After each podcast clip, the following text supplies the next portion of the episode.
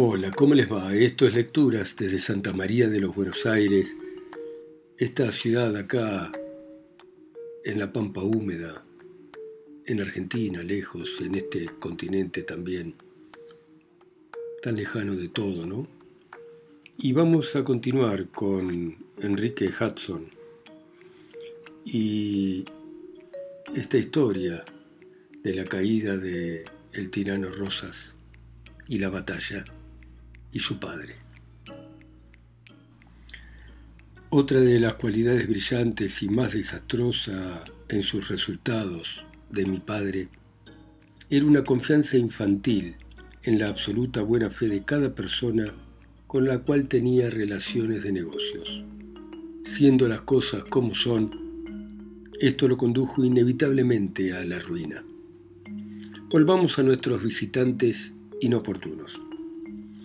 En esta oportunidad, la conducta tranquila y sonriente de mi padre, resultado de su temeridad, le prestó un gran servicio a él y a su casa. Los engañó. No pudieron creer que él procediera de esa manera si no los observaban desde el interior hombres con rifles que abrirían fuego al menor movimiento hostil de parte de ellos. De pronto el ceñudo interlocutor de la tropa, al grito de ¡Vamos!, volvió a su caballo y, seguido por los demás, se alejó al galope. También nosotros salimos y desde la protección de álamos y acacias que crecían al borde del foso, observamos sus movimientos y vimos que el joven oficial desarmado se apartó de ellos y huyó con la mayor velocidad que pudo conseguir de su caballo. Los otros lo persiguieron enseguida y por fin se perdieron de vista en dirección a la casa del alcalde, eso es a dos kilómetros de distancia.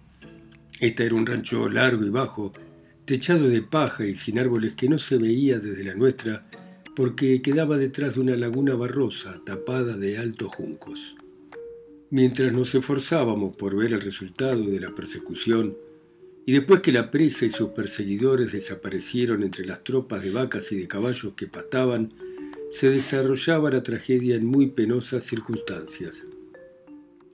El joven oficial, cuyo hogar estaba a más de un día de viaje de nuestra zona, la había visitado en otra ocasión y recordó que tenía parientes en ella, cuando disparó de los hombres adivinando que tenían intenciones de asesinarlo y se dirigió a la casa del viejo alcalde.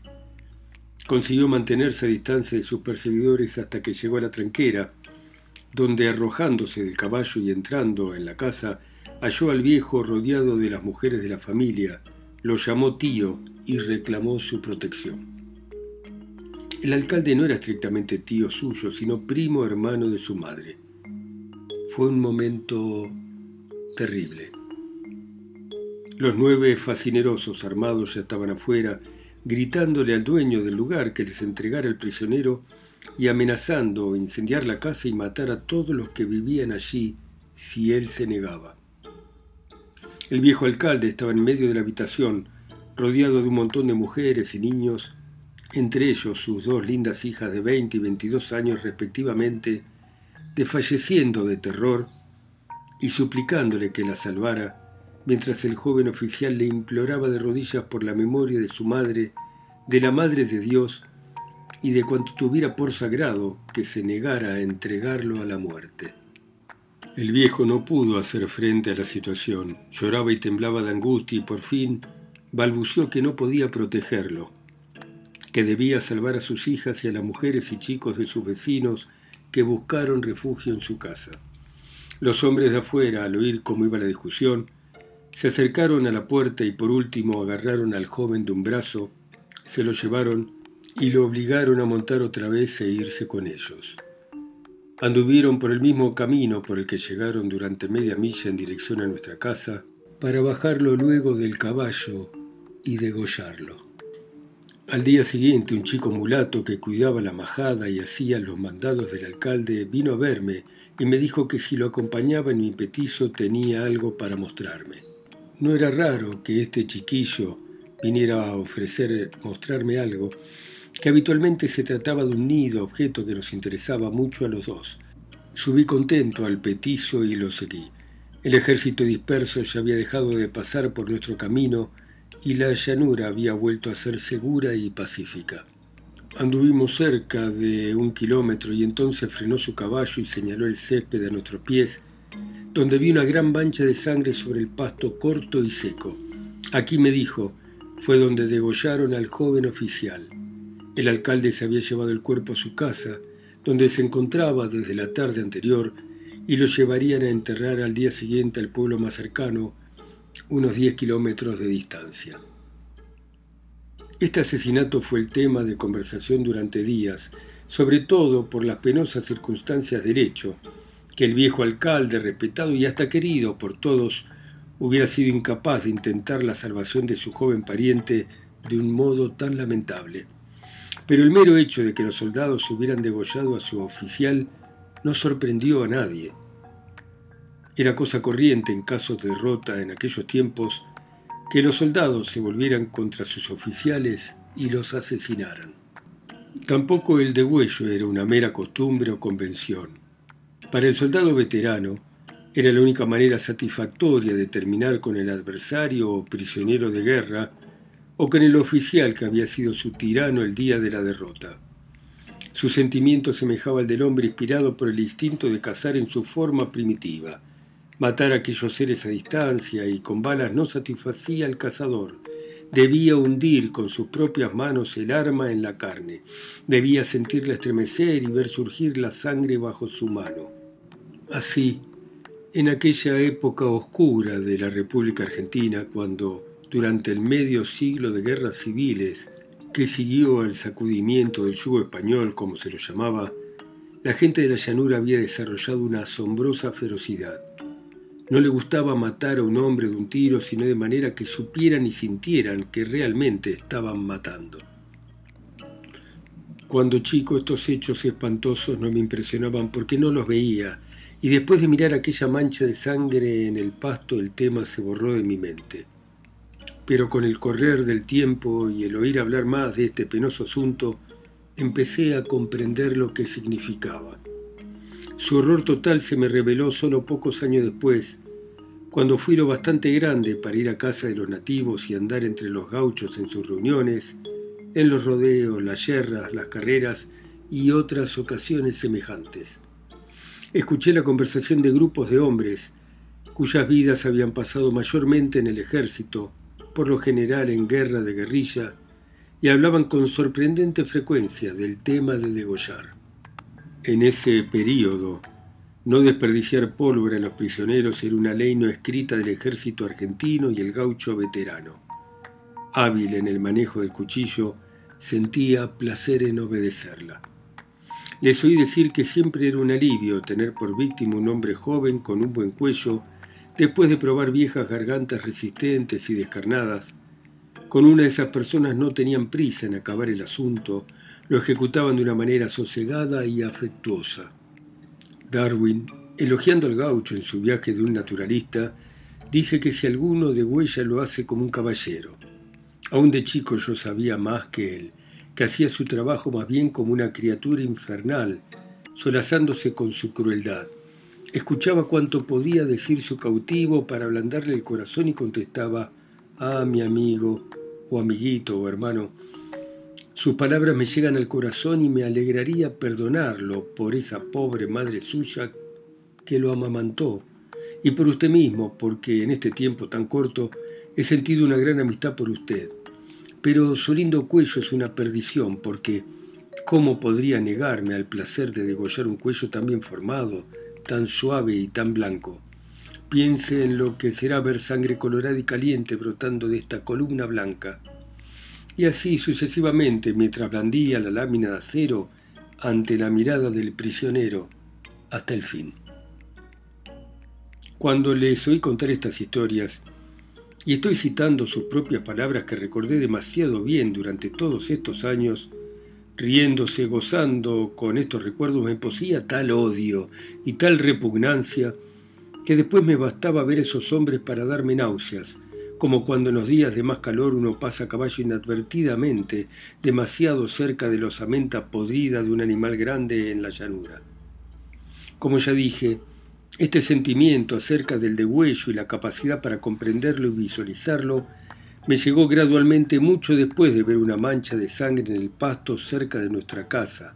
Del mismo modo, el significado de la caída del tirano y los importantes cambios que produjo en el país solo fueron comprendidos por mí mucho tiempo después del hecho.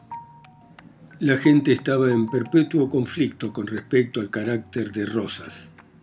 El tirano era aborrecido por muchos, tal vez por los más. Otros estaban de su parte hasta años después que desapareciera de su vista, y entre ellos se hallaba la mayoría de los residentes ingleses en el país, mi padre entre ellos. Naturalmente yo adherí a mi padre, y llegué a creer que todo el derramamiento de sangre durante un cuarto de siglo los crímenes y las crueldades realizados por Rosas no eran como los crímenes cometidos por una persona privada, sino que se hicieron por el bien del país, con el resultado de que en Buenos Aires y en toda nuestra provincia hubo un largo periodo de paz y de prosperidad, y que esto acabó con su caída y fue seguido por años de otras nuevas revoluciones, derramamiento de sangre y anarquía. Otra cosa relativa al tirano Rosas que me predispuso a coincidir con la alta opinión que mi padre tenía de él fue la cantidad de historias suyas que atrajeron mi imaginación infantil. Muchas de estas se relacionaban con sus aventuras, cuando se disfrazaba de una persona pobre y rondaba de noche por la ciudad, sobre todo por los barrios miserables donde podía conocer a los indigentes dentro de sus tuburios. Mis vecinos gauchos me preguntaban a menudo cuando hablaba de pájaros, y todos sabían que ese tema me interesaba, si yo había oído el canto o el cuento del bien veo, es decir, la balada o la historia del bien veo, una especie de la familia de los tiránidos bastante común en el país, con el lomo castaño y la parte ventral amarilla azufre, una cresta y la cara rayada de blanco y negro. Es un poco mayor que nuestro alcaudón real y como él, es en parte predador en sus hábitos. La cara rayada y el largo pico de Martín Pescador le dan un aire sabiondo y astuto, efecto que se intensifica por el largo grito trisilábico que emite constantemente del que deriva su nombre. Siempre está mostrando que está allí, que nos mira, que debemos cuidar nuestra conducta. No necesito decir que el vienteveo era uno de mis pájaros favoritos, y le pedí a mis gauchos amigos que me contaran el cuento pero aunque encontré a muchos hombres que lo habían oído, ninguno lo recordaba. Solo podían decir que era largo y pocos podían recordar tan extenso relato. Supe también que era una suerte de historia de vida de ese pájaro y sus aventuras entre los otros, que el bien veo siempre estaba haciendo fechorías divertidas y metiéndose en líos, pero invariablemente escapaba al castigo. Según lo que pude oír, era un cuento del tipo de los de reinar el zorro o como los que contaban los gauchos del peludo, y cómo esa extraña bestia se las arreglaba para embromar a los otros animales, especialmente al zorro, que se creía la más astuta de las bestias y consideraba un tonto de nacimiento a su honesto y estúpido vecino el peludo. Los gauchos viejos solían decirme que veinte años atrás o más se encontraba a menudo un recitador de baladas que sabía relatar el cuento del bien veo. Los buenos recitadores, eran bastante comunes en mi época. Siempre se podía encontrar uno o dos en los bailes para divertir a la concurrencia en los intervalos con largos poemas y baladas. Les pregunté a muchos de los que tenían ese talento, pero no encontré ninguno que supiese la famosa balada del vienteveo y por fin abandoné la búsqueda. El cuento que contaban era que un hombre convicto de algún crimen grande y condenado a la pena capital, a quien como era costumbre entonces dejaron largos meses en la cárcel de Buenos Aires, se entretuvo componiendo la historia del Vienteveo y encontrándola buena, le regaló el manuscrito al carcelero en pago de algún favor recibido de éste. El condenado no tenía dinero ni amigos que se interesaran por él, pero entonces no era habitual ejecutar a un reo en cuanto lo condenaban. Las autoridades de la prisión preferían esperarlo hasta que hubiese alrededor de una docena para la ejecución, entonces los sacaban afuera, los ponían en fila contra una pared de la cárcel frente a una hilera de soldados con mosquetes y los fusilaban. Los soldados, después de la primera descarga, volvían a cargar sus armas y se acercaban a los caídos para dar fin a los que todavía pataleaban. Esta era la perspectiva para nuestra prisionero. Mientras tanto, su balada circulaba y era leída con gran placer por varias autoridades. Una de ellas, que tenía el privilegio de aproximarse a Rosas, llevó la balada y se la leyó, pensando que le proporcionaría una pequeña diversión. A Rosas le gustó tanto que perdonó al condenado y ordenó su libertad. Conjeturo que todo esto debió suceder 20 años antes que yo naciera. También llegué a la conclusión que la historia no había sido impresa, ya que en ese caso la hubiera encontrado, pero evidentemente se habían hecho algunas copias manuscritas y se convirtió en la composición favorita entre los recitadores en reuniones festivas, pero después habría pasado de moda y quedó irremediablemente perdida. Estas pequeñas cosas despertaban la fantasía de un niño. Había otra circunstancia romántica en la vida de Rosa que a todos atraía, tanto a adultos como a chicos. Era padre de Doña Manuela, conocida por todo el país por el cariñoso diminutivo de Manuelita, querida y admirada por todos, desde la bisabuela de la tía Sara que le cebaba mates a Manuelita Rosa por la tarde, hasta los enemigos de Rosas, debido a su índole compasiva. ¿Acaso fuese el único ser en el mundo por el cual él, un viudo solitario, sintiese una gran ternura? Es seguro que ella tenía gran poder sobre él y muchas vidas que se habrían perdido por razones de Estado se salvaron por intersección suya. El papel que esa muchacha tuvo que representar en aquel escenario fue hermoso y terrible. Se decía naturalmente que ella, el espíritu encarnado de la misericordia, no hubiera podido actuar como hija cariñosa y delicada ante el monstruo de crueldad que proclamaban sus enemigos de introducir algunas reflexiones sobre el carácter de Rosas, el más grande y más interesante de todos los caudillos o jefes sudamericanos que ascendieron al poder absoluto durante el tormentoso y largo periodo que siguió la Guerra de la Independencia. Reflexiones que hice más tarde de adolescente, cuando empecé a pensar por mi cuenta y a formar mis propios juicios. Ahora me doy cuenta que hacer esto sería un error y hasta una impertinencia, porque me falta el temple mental para tales ejercicios y daría importancia a actos singulares del dictador que otros verían, quizá, como errores políticos o arranques de pasión o petulancia más que como crímenes. Algunos de estos actos son inexplicables, como por ejemplo la ejecución pública en aras de la religión y la moral de Camila O'Gorman y de su amante, el joven apuesto sacerdote que había cautivado a la ciudad con su elocuencia. ¿Por qué lo hizo quedará como un enigma para siempre? Hubo otros actos que para los extranjeros y los nacidos en épocas posteriores podrían atribuirse a la locura, pero fueron provocados por un sentido del humor peculiar, sardónico o algo primitivo de su parte, poderosamente atractivo para los hombres de la llanura, los gauchos, entre los que vivió Rosas desde su infancia, cuando se escapó de la casa de su padre y que lo ayudaron a conseguir el poder absoluto. Estas cosas no afectan mucho a la cuestión de Rosas como gobernante y su posición en la historia. El tiempo antiguo Dios, según el poeta, inviste de honor a todas las cosas y las blanquea. El poeta profeta no debe ser tomado literalmente, pero no cabe duda de que sus palabras contienen una tremenda verdad. Aquí pues uno puede dejar el asunto. Si después de medio siglo y aún más, el viejo Dios está todavía sentado con el mentor apoyado en la mano considerando esta cuestión, sería bueno acordarle, digamos, otros 50 años para decidirse y pronunciar un juicio definitivo. Bueno, muy bien.